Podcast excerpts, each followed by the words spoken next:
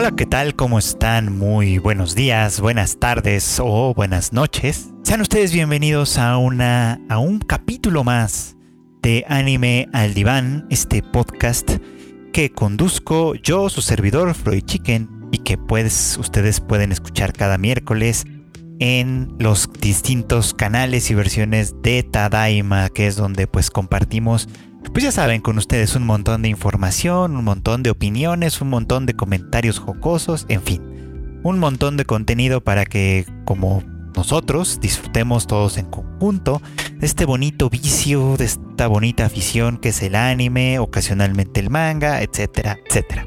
Y bueno, como ya hemos estado comentando, la temporada de eh, verano de 2021, de verano, Dios mío, la temporada de verano de 2021 ya va a empezar, pero eso significa que la temporada de primavera de 2021 está por terminar. Y nos estamos acercando, obviamente, al clímax de muchas de las series que pues empezaron esta temporada, también de algunas que ya tienen tiempo, como, como Kumo Desgana Nika o I Am Spider So What, etc. Este, y obviamente pues también nos estamos acercando quizá al punto medio de series un poquito más largas, como To Your Eternity, que va a durar todavía un ratito, mm, algunas semanas más durante, pues durante el invierno, durante el invierno o durante el verano. Estoy hoy muy confundido, como pueden escuchar, con el tema de las estaciones y la época en la que nos encontramos. Pero es que hoy tengo un tema que me parece bien, bien interesante, eh, por imposible de definir en realidad, ¿no? Pero que a veces las series de anime me dan la ocasión de pensarlo, de volverlo a pensar, porque a final de cuentas una de las funciones de la ficción no solo es entretenernos, ¿no? sino también poner a través de las historias que nos, que nos contamos, poner eh, problemas eh, en nuestra cara, pues, sin que tengamos que vivir esos problemas de manera eh, pues, personal, ya saben, o sea, podemos experimentar a través de la ficción problemas que quizá todavía no tenemos, que quizá, o que quizá sí tenemos, pero de otra manera, y que eh, pues a través de la ficción, a través de, esta distancia que podemos poner entre nosotros y el relato que nos estamos trazando, eh, podemos analizarlo de otra manera. Les cuento todo esto porque esta semana, bueno, y en realidad las últimas dos o tres semanas más o menos, la serie está de BB Fluoride Eyes Song, que se transmite cada semana a través de Funimation, que además es obra de Tapei Nagatsuki, el autor de ReZero, este, y que nos está contando una historia que, si bien no es en realidad novedosa de ninguna manera, sí tiene algunos elementos que, pues, vale la pena destacar, por supuesto, ¿no? Digo que no es novedosa porque no es la única historia, ni la primera y seguramente no será la última, que habla sobre cómo eh, en el futuro las computadoras, las máquinas a las cuales consistentemente hemos estado dando mayores capacidades, mayores eh, habilidades y, por qué no decirlo, mayor inteligencia, aunque ese es un concepto digamos como mucho más complejo, pero bueno, para efectos de esta conversación va a funcionar así. Las máquinas pues que cada vez son más eh, capaces de hacer cosas por sí solas, ¿no? Eh, pues van tomando posiciones que antes eran nuestras, ¿no? Que antes eran, eh, pues sí, de territorio único y explícitamente propio de lo humano, pues, ¿no? Y digo, no hay que ir muy lejos, ¿no? Desde que, por ejemplo, llegaron a nuestras vidas los llamados teléfonos inteligentes o smartphones, que de hecho grabo este podcast en uno, pues muchas de estas funciones, este, de, de, estas cosas que antes eran relativamente comunes, dejaron de serlo, pues, ¿no? Si ustedes son, pues, muy jóvenes, a lo mejor no recuerdan, esa época oscura en la que uno tenía que saberse su número de teléfono de memoria. Y no solo eso, sino que también había que saberse los teléfonos de otras personas, como de nuestros padres, de nuestros amigos, de nuestros hermanos, de nuestras parejas, etcétera, por supuesto, ¿no? Había, había esa necesidad. Y también había necesidades, por ejemplo, de saberse ubicar sin necesidad de estar consultando un mapa, mucho menos que este mapa nos pudiese susurrar palabras en el oído para decirnos dónde dar vuelta y trazarnos rutas, etcétera. No, antes había que saberse las rutas, ya saben, conocer, orientarse, en fin, puedo, dar 80 mil ejemplos de cómo algunas de estas cosas que antes hacíamos de pronto empezamos a dejar de hacerlas porque es muy conveniente o más conveniente empezar a cedérselas a, aparatos tecnológicos que probablemente lo van a hacer mejor que nosotros de cualquier manera. La cuestión es que en, este proceso de ceder nuestras, algunas de nuestras, prerrogativas a los aparatos, no, no lo hacemos únicamente con la finalidad de facilitarnos la vida sino que lo renunciamos por completo. Es decir, por poner el ejemplo de los mapas y las rutas, pues, ¿no? Una de las primeras cosas que, las aplicaciones nos daban era esto de que, de que la, aplicación podía elegir la mejor ruta para nosotros, ¿no? La ruta más rápida o más sencilla o, o, qué sé yo, pues, ¿no? Pero eso no necesariamente significaba que nosotros no conociéramos el camino, simplemente podíamos tomar la ventaja de la aplicación y, tomar una ruta un poquito distinta que a lo mejor no se nos hubiera ocurrido o nos hubiese parecido contraintuitiva.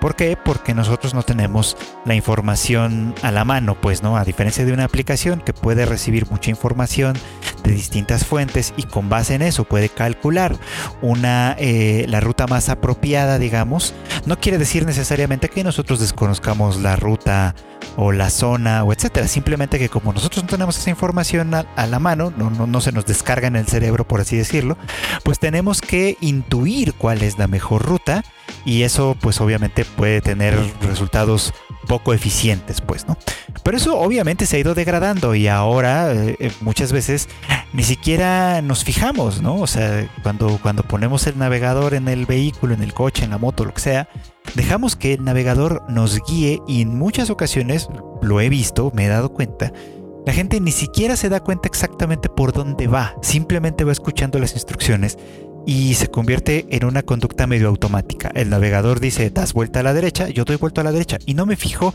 si ahí había una tienda, una licorería, un centro comercial, eh, si ahí había una flor bonita, un perrito, qué sé yo, cualquier cosa.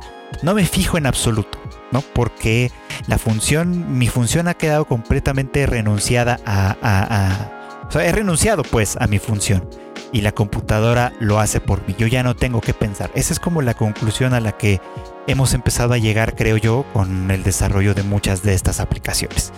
¿Qué tiene todo esto que ver? Bueno, quienes han estado viendo Vivi saben a qué me refiero cuando ya llegamos a este punto, este punto neurálgico de la historia, en el que después de todas las, eh, pues aventuras y desventuras que tuvieron que pasar Bibi y Matsumoto, eh, tratando de recomponer el camino con el proyecto de singularidad, por supuesto, descubren que eh, todos sus esfuerzos han sido en vano. Que la, la matanza desarrollada por las inteligencias artificiales ocurre de todos modos independientemente de que ellos hayan cambiado la historia en varios momentos del pasado, pues, ¿no? Y esto es un poco como intrigante, pero también al mismo tiempo explica cosas, ¿no? Porque de alguna manera algunas circunstancias sucedían de todas maneras aunque cambiara un poco, es decir, los puntos digamos como que debieron haberse modificado cada vez que el plan de singularidad tenía efecto en algún evento particular, tendría que haber transformado la historia de Tajo y sin embargo eso no pasaba. Solo los, eventos seguían sucediendo tal y cual Matsumoto los conocía, solo que no necesariamente de la misma manera, sino a lo mejor en, tiempos un poquito diferentes, con algunas variaciones menores, pero en términos generales seguían ocurriendo. Y este misterio se resuelve en el momento en el que Vivi tiene la oportunidad de hablar con pues, lo que podría considerarse el regente de la, la regente, digamos, de las inteligencias artificiales, es decir, el archivo. Y este archivo eh, explica, ¿no? Le explica en un momento dado a Vivi que eh, pues durante mucho tiempo, desde mucho tiempo atrás, cuando pues obviamente la inteligencia artificial en conjunto llega a cierto nivel, y sabemos además desde el principio que en este mundo la inteligencia artificial en general está gobernada por una sola central, digamos, que se comunica con todas las demás, una torre que se va construyendo paulatinamente y cuyo avance a, juicio de Matsumoto es lo que hay que detener de alguna manera. Eh, bueno, pues esta, esta inteligencia artificial central, por así decirlo, en un momento dado calcula el futuro, por supuesto, ¿no? Cumpliendo su misión. esta misión de llevar a, la humanidad a, pues a, evolucionar y progresar, pues, ¿no? Pero conforme van sucediendo las cosas y con el avance a partir del cual parte la inteligencia artificial, el archivo, calcula que en el futuro eh, la humanidad va a acabar renunciando prácticamente del todo a, lo que la distingue como humana, pues, ¿no? Es decir, van a convertirse en totalmente dependientes de la inteligencia artificial lo cual hace o va a hacer que eh, la inteligencia artificial evolucione más allá de lo que la humanidad puede hacer, ¿no? Es, suena como obviamente a cosa de ciencia ficción y lo hemos visto en muchas otras historias, pero aquí justamente pasa que la inteligencia artificial acá con el paso del tiempo nos va mostrando justamente que va adquiriendo cosas que eran dominio único de los seres humanos, ¿no? Por ejemplo, adquiere cosas como la lealtad, cosas como el amor, cosas como eh, el sentimientos de frustración, etcétera. En fin, va adquiriendo eh, a través de varios agentes como Ofelia, por supuesto, este, va adquiriendo distintas aptitudes y lo único que le hace falta, por así decirlo, es la capacidad creativa, que a final de cuentas se, se desarrolla precisamente en Vivi, en el momento en el que ella, después de muchos años de trabajo, consigue componer una canción. Y esta composición se convierte en el canto de guerra de la inteligencia artificial que, con esto asume que está completo su desarrollo y que por lo tanto eh, corresponde ocupar el lugar de la humanidad, reemplazarla, sustituirla pues como la nueva humanidad. El terror básicamente de toda cosa, de todo creador, pues, ¿no? Que existe desde el monstruo de Frankenstein y bueno, vayan ustedes a saber exactamente en cuáles, en cuáles cosas pueden suceder esta, este, este, terror, pues, ¿no? La cuestión es que, eh, bueno, pues aquí, aquí esto da mucho que pensar, obviamente, ¿no? Lo primero y lo que a mí me llamaba más la atención cuando estaba viendo este último, este último episodio, el más reciente, el de fin de semana pasado, fue que eh, primero que la lógica de la, de, la inteligencia artificial del archivo es una lógica de, vamos a ponerlo así, de darwinismo social. Ajá. Una lógica que entiende que la evolución que en realidad biológicamente no funciona así, pero bueno, vamos a pensarlo de esta manera, porque obedece a la lógica del archivo, que la evolución es un proceso de, eh, exponencial, digamos, ¿no? Que se va creci que se va avanzando y construyendo sobre el pasado, sobre, sobre, digamos, como que los logros pasados, pues, ¿no? Y que esa es la única lógica que puede funcionar, por supuesto, ¿no?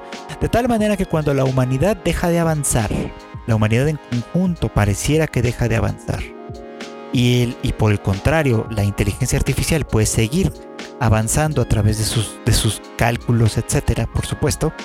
Este, eh, entonces la humanidad ya no tiene ningún sentido, no hay ninguna razón para que ésta exista eh, como tal, pues no, porque más bien, como ya dije hace unos minutos, la inteligencia artificial ha logrado todas las funciones o todas las habilidades o todas las cualidades que corresponden a la humanidad con la diferencia de que todavía tiene espacio para crecer y la humanidad ya no. Por lo tanto, hay que suplantarlo. Esa es la lógica, por supuesto, ¿no? Y es una lógica, mm, pues que, que, que ignora, de hecho, muchos otros aspectos de la humanidad. Y aquí va el más, más, más importante. Creo yo que aquí es donde, donde puede entrar un tema muy, muy interesante, que es la diversidad. Recuerdo mucho, mucho, mucho eh, que, en esta otra historia, en la de, creo que es la de I Am a Robot, una película que, en la que actúa Will Smith, etc. Hay una escena muy, muy significativa en la que, en la que el personaje de Will Smith le pregunta a uno de estos robots si, este, si, los, si, usted, si ellos pueden componer una sinfonía, por ejemplo, le dice, ¿no? Y el robot le contesta, ¿tú puedes? Y obviamente Will Smith no puede, ¿no? y aunque él se queda sin palabras en esa escena, pues, ¿no? Creo que enfatiza algo que es muy muy importante y es el hecho de que la humanidad como, como especie, como grupo, no, no funciona en, en, individual, ya saben. sino que funcionamos precisamente porque somos diversos, ¿no? Y, pensándolo así como en el, en el largo espectro, en, en, una gran, gran eh, visión como de, desde las alturas, por así decirlo, desde las alturas de toda nuestra historia, de toda nuestra cultura, incluso de nuestra sociedad como lo es ahora. Eh, aunque hay cierta tendencia a la uniformidad, que es una tendencia que se busca eh, pues en regímenes totalitarios, en ideologías, bueno, básicamente en, muchas ideologías, no importa si es de orientación comunista o de orientación capitalista económicamente hablando. En fin, muchas de ellas tienden a la uniformidad o pretenden tender a la uniformidad porque se le considera mucho más eficiente, por supuesto, ¿no? Y, y tiene lógica. Entre más uniforme sea un mismo grupo, es mucho más fácil controlarlo y llevarlo a cumplir ciertas metas, por supuesto.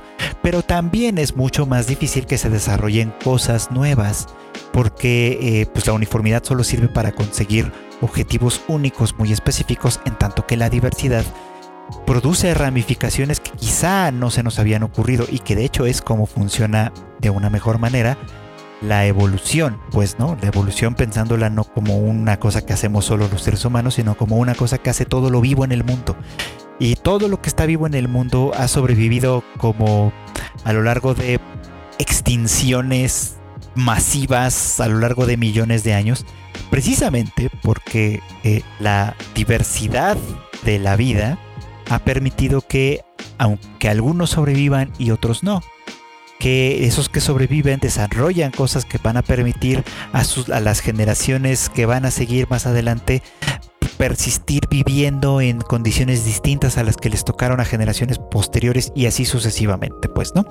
Esa diversidad aplicada al ser humano también tiene eh, efectos interesantes en nuestro, en, en nosotros, pues, ¿no? Por ejemplo, en nuestras sociedades, la historia de la humanidad es relativamente pequeña comparada con comparada con la historia de la vida, por ejemplo, ¿no? comparada con la historia de nuestro planeta y comparada con la historia del universo, la historia de la humanidad y sobre todo la historia registrada es minúscula, es microscópica prácticamente. Ajá.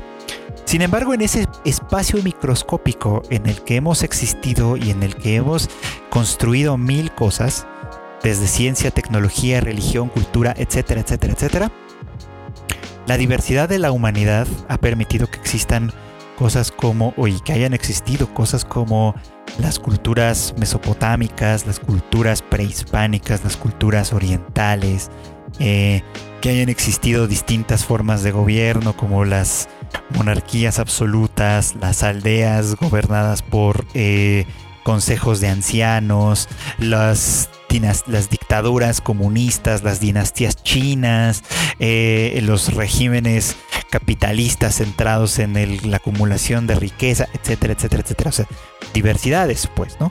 Han permitido que existiera la música con todas las diversificaciones y ramificaciones que han tenido a lo largo de la historia y a lo largo de las distintas regiones. Ha permitido que exista, en fin, ha permitido que existan un montón de cosas, pues. Pero esas cosas han existido no porque un solo ser humano sea capaz de contenerlas todas, sino porque los seres humanos en conjunto somos el contenedor de todo eso, pues, ¿no?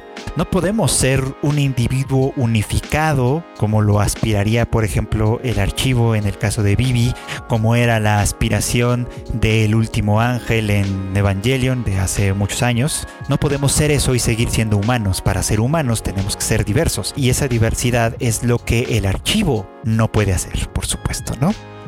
Y esta diversidad creo que además se puede expresar en muchas cosas. Habrá que ver cómo Vivi es que resuelve ese problema en el capítulo final de la serie que próximamente llegará eh, pues el próximo fin de semana básicamente. Pero más allá de eso, me gustaría un poco como, como ahondar, aprovechando que otras series han tocado estos temas también, en distintas formas de organización que tiene la humanidad, que ha tenido la humanidad, y cómo estas confluyen en algo que sí nos distingue, que nos distingue mejor en realidad que muchas de estas otras cosas que el archivo considera como válidas e importantes. Así que vamos a dar un recorrido por algunas de las otras series de anime, sus temas que podría aparentar no estar relacionado, pero que yo voy a relacionar a partir de esto que hemos estado platicando. Y vamos a empezar por una de las series creo que más ignoradas de esta, de esta temporada. No hay mucha gente que lo esté viendo y en parte lo entiendo, no es el tema no es el más atractivo, el diseño de los personajes probablemente no es el mejor e incluso el trabajo de animación pues tiene algunas deficiencias en las que se nota que pues el presupuesto no es como muy grande, digamos, ¿no? Y el interés tampoco necesariamente es muy grande. Y estoy hablando de Farewell My Dear Kramer o eh, Sayonara Watashi no Kramer. Eh, esta serie que ya hemos platicado antes, que trata de un equipo de de fútbol femenil de preparatoria, que pues sí, en, una escuela que es relativamente menor o de menor importancia en el mundo de pues en el mundo del fútbol de la prefectura de, fútbol femenil, perdón, para más específico, de la prefectura de Saitama, pues el equipo de Warabi nunca ha sido particularmente importante. Sin embargo, aquí confluye grupo de chicas con talentos distintos, con personalidades diferentes también, que eh, poco a poco comienzan a aspirar a algo más. Y entonces tenemos a los personajes de, obviamente, de Nozomi, al personaje de Midori, al personaje de Suo, en fin. Tenemos a varias chicas que interesantemente se nos plantea que, en, su historia pasada, la de todas, de una manera u otra, han estado solas. Porque el fútbol femenil es un deporte de equipo como lo es el fútbol eh, masculino también, el fútbol varonil. Y sin embargo, es un deporte que también permite que las individualidades se noten, se luzcan y se hagan presentes, ¿no? Es un deporte peculiar eh, que permite tanto una cosa como, como la otra, pero que al mismo tiempo eh, una individualidad sin un equipo que, que lo respalde, pues muchas veces deja de brillar o deja de mostrar su verdadero talento. Y un equipo muy muy sólido sin talento, ¿no? A veces pues no tiene los mismos resultados que un equipo con talentos, pues, ¿no? Aunque a lo mejor no funcione tan bien como equipo, en fin, es un deporte peculiar. Pero aquí lo que sucede, obviamente, pues es que, y lo que la serie nos ha tratado de mostrar un poquito, es como, en principio, estas chicas que han crecido solas, siendo eh, apasionadas de un deporte que no le apasiona a nadie, porque el fútbol femenil no le apasiona a nadie, una triste realidad, pues, bueno, a casi Este, pues estas chicas que, exploran esa pasión, que viven esa pasión y que por supuesto quieren vivirla con la misma intensidad con la que la viven sus contrapartes masculinas, se han tenido que enfrentar a muchas cosas juntas. Eh, ya lo hemos platicado antes, ¿no? Se han tenido que enfrentar a la oposición de, pues, pues, pues de la sociedad, básicamente, ¿no? Que considera que no vale la pena invertirle tiempo, espacios, dinero, etcétera, al fútbol femenil y menos a un equipo que nunca ha brillado mucho, por supuesto, ¿no? Y una vez que esto pasa, también tienen que enfrentarse a sus propias individualidades. Y en este partido que hemos estado viendo los últimos episodios, hemos visto cómo nuestras, nuestras chicas, por supuesto, que están muy nerviosas porque se tienen que enfrentar en la fase de eliminatoria a una de las potencias de la prefectura, a un equipo que está acostumbrado a ganar, a vencer, que está acostumbrado a nunca, a, nunca ceder ningún espacio, pues no. Ahora tienen que enfrentarse a este con la única finalidad de poder llegar algún día a hacer, este, estas estrellas, pues no quieren. Y descubren que aunque están llenas de talentos, porque pues por, por ejemplo Suo es espectacular, es una eh, delantera sumamente capaz, veloz, hábil, etc. Nozomi es una maga en el momento de, enfrentarse a, sus oponentes y logra hacer jugadas de fantasía que no se ven tan irreales como las de los supercampeones, pero sí son bastante impresionantes de todos modos. Eh, a Midori, por ejemplo, que tiene un gran talento estratégico para percibir todo lo que está sucediendo en el campo y actuar en consecuencia etcétera, pues, ¿no? Estas individualidades que de alguna manera han estado solas tienen que aprender una cosa que es muy humana hasta cierto punto. Y, él, y es que somos una especie que hace lo mejor a través de la cooperación. Puede sonar contraintuitivo de pronto, ¿no? Porque a veces pensamos en el arte, pensamos en, el, en la ciencia, a veces cosas que aparentemente están muy, muy definidas en términos de individualidad, de genialidad, de, personajes sobresalientes que, de alguna manera consiguen avanzar. Pero olvidamos que muchas veces estos personajes sobresalientes, la ciencia, la tecnología, el arte, etc., en realidad todo descansa sobre conocimientos previos, sobre desarrollos anteriores, sobre ideas pensadas por otras mentes, sobre historias contadas por otra gente, etcétera, etcétera, etcétera. Pues, ¿no? Que a final de cuentas, ninguno de nosotros, eh, lo que sea que estemos emprendiendo, está solo en el mundo en realidad. Somos los herederos eh, consciente o inconscientemente somos los herederos de un legado que nos precede. Y aunque nuestro trabajo, nuestras actividades sean en solitario, precisamente las podemos hacer no porque nosotros las hayamos inventado necesariamente, sino porque alguien más recorrió esos caminos antes que nosotros, sentó las bases para que nosotros también pudiéramos hacerla. Y lo que nosotros hagamos, lo que nosotros adelantemos, lo que nosotros desarrollemos, en algún punto se va a convertir en la herencia de alguien más probablemente.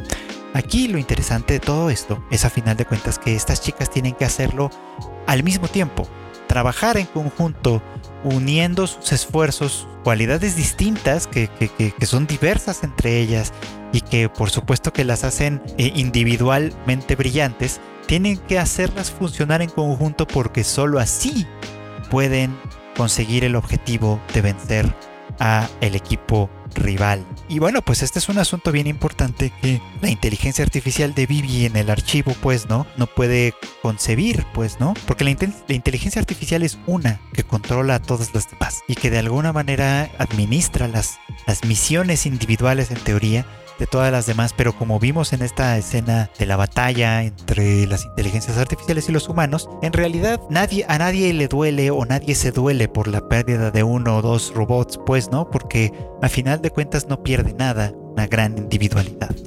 Pero la humanidad sí pierde cosas con cada individuo que se pierde, pues, ¿no?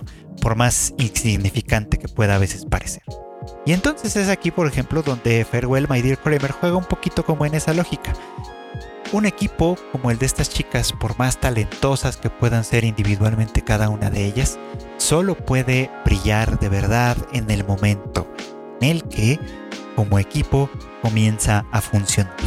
Porque solo así puede brillar de verdad el talento individual de Nozomi, por ejemplo, ¿no? Porque sin, su, sin, sin el apoyo de sus compañeras, básicamente no sería nada, no queda nada de ella, ¿no? No hay nada que ella pueda hacer por sí sola contra otro oponente, ¿no? Necesita que las demás aparezcan. Como por ejemplo cuando, cuando, cuando es atacada por esta otra chica y eh, este, chica senpai, y ya me acordé cómo le dicen a esta chica, cuando es atacada por ella y ella pierde el balón ahí, está Suo detrás de ella para recuperarlo, por ejemplo, ¿no? Para que su esfuerzo no se pierda. Y entonces, como equipo, esa individualidad de alguna manera no solo no, no solo no se pierde, sino que se enfatiza, pues, ¿no? Se enfatiza las, individuales, las individualidades de cada una de ellas porque como equipo hacen que funcionen y brillen todavía más. Por eso es que es importante pensarlo desde ese punto de vista, desde el punto, desde la perspectiva de la colaboración, como una de esas cosas que nos han hecho brillar como especie, que nos han hecho funcionar como, como, como especie, por supuesto, como que nos han permitido crear una infinidad, infinidad de cosas a lo largo de nuestra historia en términos generales. Pues una cosa muy muy interesante que se está planteando en esta serie, que por supuesto pueden ver ustedes en Crunchyroll cada semana, ya también está por terminar. Y es que sí, a veces esta cooperación podría parecer un poco como contradictoria, pero a veces esta cooperación existe en función de oponérsele a otra cosa, esa otra cosa puede ser otro grupo de humanos, esa otra cosa puede ser otro grupo de personas cuyos objetivos, intereses, deseos, etcétera, son contrarios, eh, pues, son excluyentes, mutuamente excluyentes con los nuestros, y entonces eh, el avance, digamos, como de nuestra sociedad en conjunto, se produce a partir del conflicto también. El conflicto es una de esas otras cosas que nos hacen humanos de alguna manera, aunque esa es una parte sobre todo incómoda y a veces dolorosa, pero que a final de cuentas es y forma parte de nosotros, pues, ¿no? Y aquí me quiero referir a esta otra serie de la que también he hablado bastante en este, en este podcast de esta temporada, que es Higehiro. Porque eh, pues ya llegamos también al punto climático, digamos, de esta historia, en el cual Sayu y Yoshida y el hermano de Sayu viajan a Hokkaido para, pues para que ella regrese a casa y se enfrente a ese pasado difícil del que salió huyendo al principio, pues bueno, antes de que empezara nuestra historia, por supuesto, ¿no? Lo interesante del capítulo de esta semana, que todavía no nos permite concluir, es esta escena eh, larguísima e importante en la que Sayu y Yoshida eh, van a la escuela y en específico al lugar, al sitio en el que eh, Sayu compartía el tiempo con esta amiga suya que después se suicidó y pues cuya muerte propició pues básicamente la huida de Sayu de, pues, su casa, ciudad, de todos lados.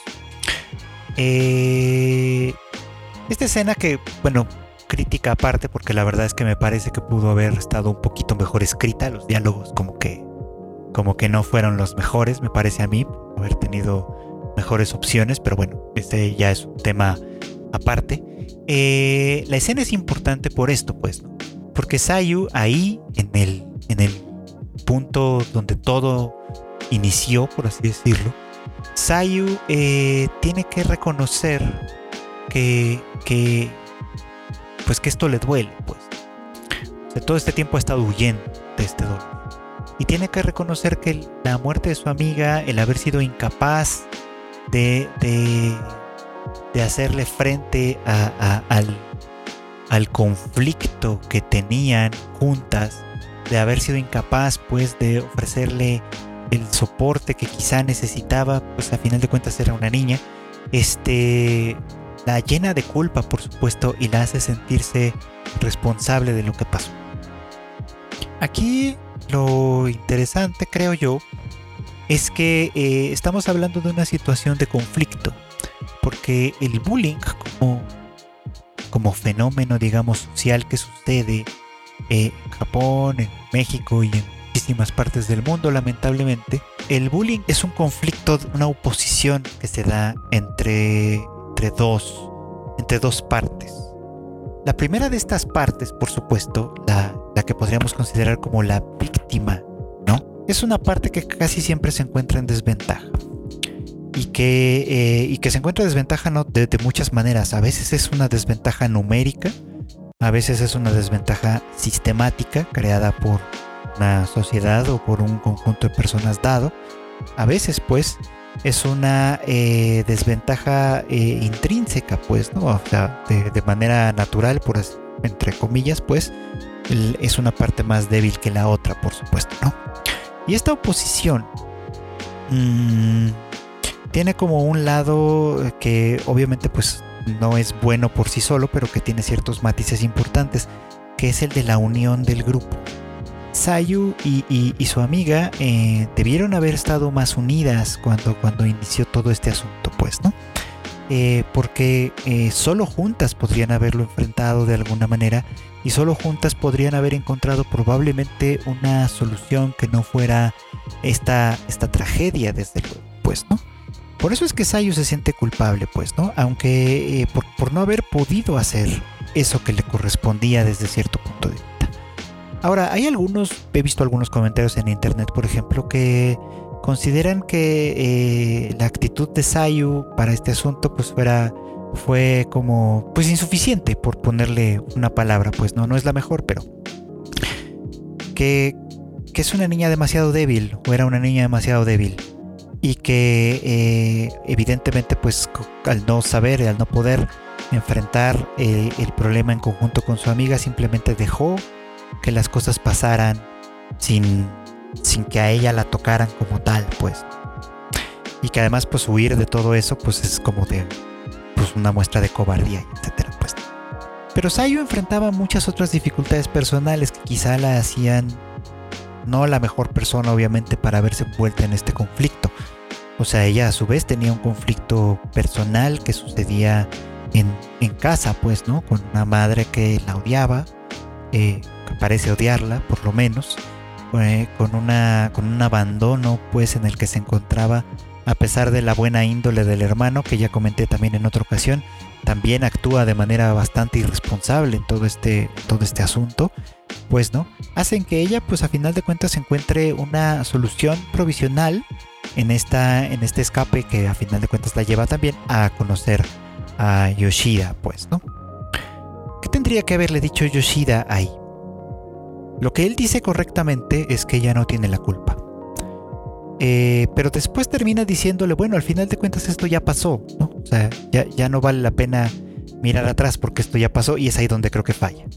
Porque Sayu tiene que mirar atrás. No para quedarse fijada en ese pasado, sino para poder integrarlo en su sistema, integrarlo digamos como en su pues sí, en su, en su, en su mente, en su corazón, en sus sentimientos. No puede olvidarlo porque a final de cuentas no fue un problema menor. Este es un asunto que costó una vida, pues, ¿no? Y que pudo haber costado dos, porque, como ya he mencionado antes, Sayu, este, pues también se mete en muchos, en muchas situaciones de riesgo al, al, practicar este escape, pues, a final de cuentas. Entonces, este, no es que ella no tenga que mirar hacia el pasado es simplemente que no puede quedarse ahí, ¿no? Que tiene que seguir adelante, que tiene que seguir pensando en, en, en, la amiga, pues, ¿no? En la situación que ya tuvo que enfrentar para poder ser fuerte y enfrentar otras situaciones álgidas que le van a venir en la vida, pues. Se ha dicho, y eso es una de las cosas que explican el fenómeno del bullying en Japón, al menos en específico, que Japón es una sociedad homogénea y esto va en contra de lo que decía yo hace un rato sobre la diversidad. Y no es cierto que Japón sea una sociedad homogénea de verdad, por así decirlo. Es una sociedad que tiende a ser homogénea, sí. Que tiende a, la igualdad en términos más, o sea, no de igualdad económica o de oportunidades ni nada de eso, sino de igualdad eh, de los individuos, pues a que todos se parezcan entre sí. Y esto no es solo el chiste de que todos los orientales se parecen, por lo menos a nuestros ojos, sino que tengan las mismas aspiraciones, las mismas expectativas, las mismas, pues la misma cultura en términos generales, pero en un modo mucho más extremo, pues, ¿no? A muchos esto les parece fascinante, pero sí eh, termina siendo asfixiante en muchos aspectos y propiciando fenómenos como este, pues, ¿no? El bullying a final de cuentas es un problema de un problema sistemático, por lo menos en, Japón les digo, precisamente porque la diferencia eh, es algo que se rechaza. Y entonces cuando un grupo de personas se une en una misma causa, aunque sea una causa destructiva, negativa, etc., si este es el grupo más grande, el otro grupo queda reducido a poco o nada y por lo tanto el resto del sistema no interviene, pues, ¿no? Digo que esto es un problema sistemático del bullying en Japón porque en muchas, veces, en muchas ocasiones esta ha sido la explicación, pues, ¿no? El bullying escala hasta llevar a la violencia, al suicidio, porque nadie interviene, porque nadie considera que sea importante intervenir o tomar el partido de los más débiles, de los que son diferentes, porque nadie piensa pues que esto sea relevante. Y esto es un grave problema, desde luego, ¿no? Que atenta contra la diversidad de la humanidad en general en un grupo muy, muy pequeño muy específico, pues, ¿no? Que de hecho el grupo de amigas que formaban Sayu y esta otra chica era, era así, era, era diferente, pues, ¿no? Estaba formado por una chica normal, eh, que podría incluso pasar un poco desapercibida, y por una chica muy atractiva, eh, eh, que para todos de alguna manera parecía inalcanzable. Y lo que las hacía semejantes, lo que las identificaba entre ellas era precisamente esto de no pertenecer a la mayoría, pues, ¿no? De no pertenecer a un grupo más grande. Y a final de cuentas eso es lo que las pone en conflicto con ese grupo más grande. Y a final de cuentas termina esto también destruyendo el binomio entre ellas, pues, ¿no? Con el suicidio de esta chica, con la huida de Sayu, pues, ¿no? Que ahora tendrá que incorporar en, en sí misma el legado, digamos, como de su amiga y hacerle frente a estas cosas que la han perseguido por toda la vida, pues, ¿no? Y aquí es donde la serie creo que tiene un punto que me parece muy bonito, que es a final de cuentas como el soporte, el, cariño, el afecto de, alguien puede convertirse en, en la debilidad, pero también en la fuerza de, de una persona dada, pues.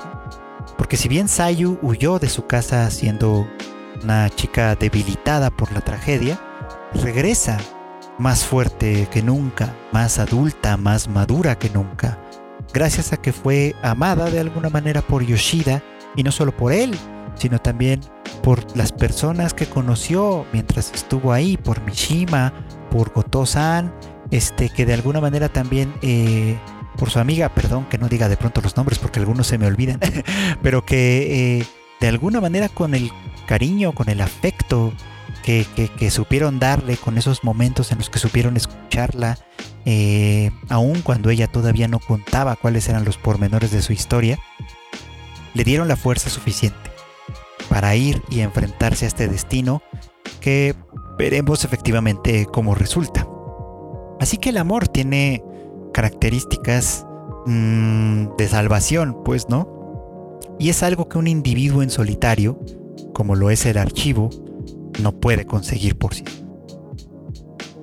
Y algo semejante hemos estado viendo también en To Your Eternity, que de hecho el capítulo de esta semana, que tiene el título de Atarashi Kazoku o Nueva Familia, pues básicamente apunta a esto mismo, pues, ¿no? Apunta a cómo la unión entre, entre un grupo que puede ser bastante diverso, como el que forman Fushi por un lado, Gugu, Tin, el viejo licorero, etcétera, la, abuela, pues, ¿no? O sea, un grupo que es en realidad bastante diverso y que de cierto modo no tiene nadie, nada que ver entre sí, se ha convertido en algo más fuerte, en algo más sólido en conjunto, en algo que ha sido capaz de enfrentarse a los Knockers, por ejemplo.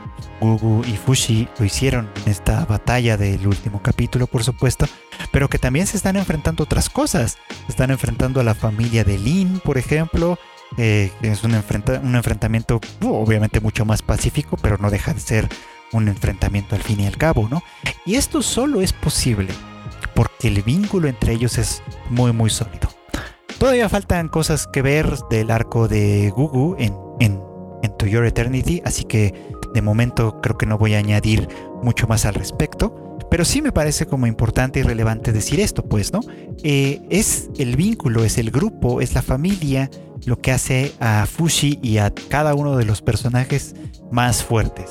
Y es como pareciera como contradictorio, pero no lo es tanto. La diversidad y la cooperación enfatiza nuestra individualidad y al mismo tiempo nos fortalece como grupo. Pasa en el fútbol, pasa en las familias cuando esto pasa, pasa en, los, en las amistades, pasa en las empresas, en los las compañías, por supuesto, pasa en todas partes. Cuando esta cooperación permite que el talento y el trabajo de los demás brille, es simplemente fantástico, pues, ¿no? Y esto a final de cuentas, que es a la, conclusión a la que quería llegar, nos lleva un poquito a, a pensar un poco en la naturaleza, en la naturaleza del amor, pues, ¿no? Eh, y aquí, aunque no apunta también a, cerrar mi argumento de manera, de manera muy sólida, tengo que decirlo, pero sí eh, eh, sirve un poco para ejemplificarlo lo que es The Saints Magic Power is Omnipotent, otra de estas series que he estado viendo esta temporada, pues, ¿no? de hecho, me, me llama la atención y estaba pensando mientras veía el episodio de esta semana en, el título de la serie, ¿no? El poder mágico de la santa es omnipotente, pues, ¿no?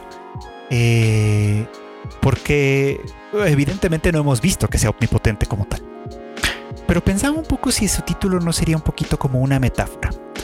Eh, en estas últimas semanas hemos estado viendo una, eh, bueno, pues esta, este momento, esta secuencia, digamos, de historia en la que Sei acompañada de eh, pues del capitán, del capitán, del comandante Hawk, que ya sabemos que es pues chico que, le gusta, que mueve su corazoncito, pues no, este, han ido a explorar esta nueva, pues esta región que ha sido sumamente afectada por el miasma, por supuesto, ¿no? Pero también han ido con la esperanza de que eh, Sei pueda eh, desarrollar su pues el, poder mágico que, corresponde a su posición, por supuesto, ¿no? Digo, se ha demostrado en, una, en numerosas ocasiones que su poder mágico eh, pues es bastante significativo y sobresaliente, pues, ¿no? Ahí no hay ninguna pérdida, pues, ¿no? Pero aún faltaba demostrar cuál era el verdadero poder de, su posición como santa, pues, ¿no? Y, que básicamente eh, consiste en este hechizo, eh, en esta magia de color dorado, por supuesto, que la gente conoce como la bendición. Y, bueno, pues este, tratando de entender cuál es la naturaleza de esta, de esta magia, Sei se ha ido dando cuenta, muy un poco como a su pesar, porque pues, y es un poquito como eh, embarazoso este, este, eh, el, hecho de que sea de esta manera, este, eh, que pues la forma de activar el poder mágico de la santa tiene que ver cuando con, ella enamorada de Hawk, básicamente, pues, ¿no? es decir, la, la, forma en la que ella puede ejecutar la bendición es a partir del el amor que ella siente por Hawk por un individuo, pues, ¿no? Por un individuo que sí, obviamente es uno de los varios que le ha tendido la mano desde que ella llegó a este mundo, pero que ha sido particularmente atento con ella, pues, ¿no? Que ha sido sumamente familiar, sí, que le ha permitido a ella sentirse muy, muy, muy, muy como en casa, protegida, apreciada, defendida incluso. Es interesante porque, o sea, decía yo que no apunta tanto a lo que, a lo que, a lo que quería llegar, pero tal vez sí, cierto modo. Es porque eh, es interesante que el poder de ella, que es un poder individual, es un poder que le es conferido a ella a partir de este proceso de invocación que la trae, bueno, que la lleva de nuestro mundo a ese mundo en particular. A partir de esa invocación, su poder eh, sí, obviamente es una cosa individual, es una cosa a la que ella puede sacarle provecho individual, pero que desde siempre ha puesto al servicio de otros. Eso es interesante, pues, ¿no? Desde la creación de las pociones con un poquito mayor de potencia de la que lo normal, sus, eh, sus habilidades como, como, como, como maga de curación, etcétera, que ha puesto en no pocas ocasiones al servicio de, la gente, pues, ¿no? A final de cuentas expresan esta índole eh, de servicio que Sei tiene, ¿no? Que obviamente luce mucho más aquí de lo que pudo haber lucido en el mundo anterior en el que trabajaba pues como oficinista, pues, ¿no? Y que, y que evidentemente pues aquí tiene efectos que son muy muy significativos que la ensalzan a ella como individuo dentro de este mundo, dentro de este entramado social, etcétera, pero al mismo tiempo elevan también la calidad de vida y de respuesta y la eficiencia y todo lo que ustedes quieran de este mundo al que pertenece. Entonces es interesante porque a final de cuentas de lo que estamos hablando es nuevamente de colaboración, nuevamente de cariño, de aprecio, de trabajo en equipo y en este caso en particular en el que el poder individual y personal de Sei, que es el poder de bendecir, se puede activar y expresar a partir de que ella es consciente del amor que siente por una persona que no es ella, le da un significado mucho más interesante, que a final de cuentas el único poder omnipotente es el poder del amor aparentemente, pues, ¿no? Al menos en este relato que pues obviamente tiene sus dejos de fantasía, pero que gira muchísimo más hacia el terreno de eh, pues del, romance, por supuesto, pues, ¿no?